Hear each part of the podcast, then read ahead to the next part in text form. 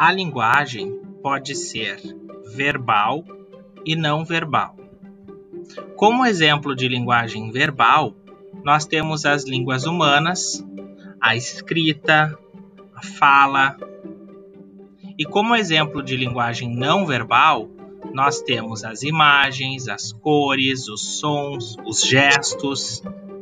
As línguas são divididas em léxico, que é o conjunto de palavras, e em gramática, o conjunto de regras para a formação de palavras e frases.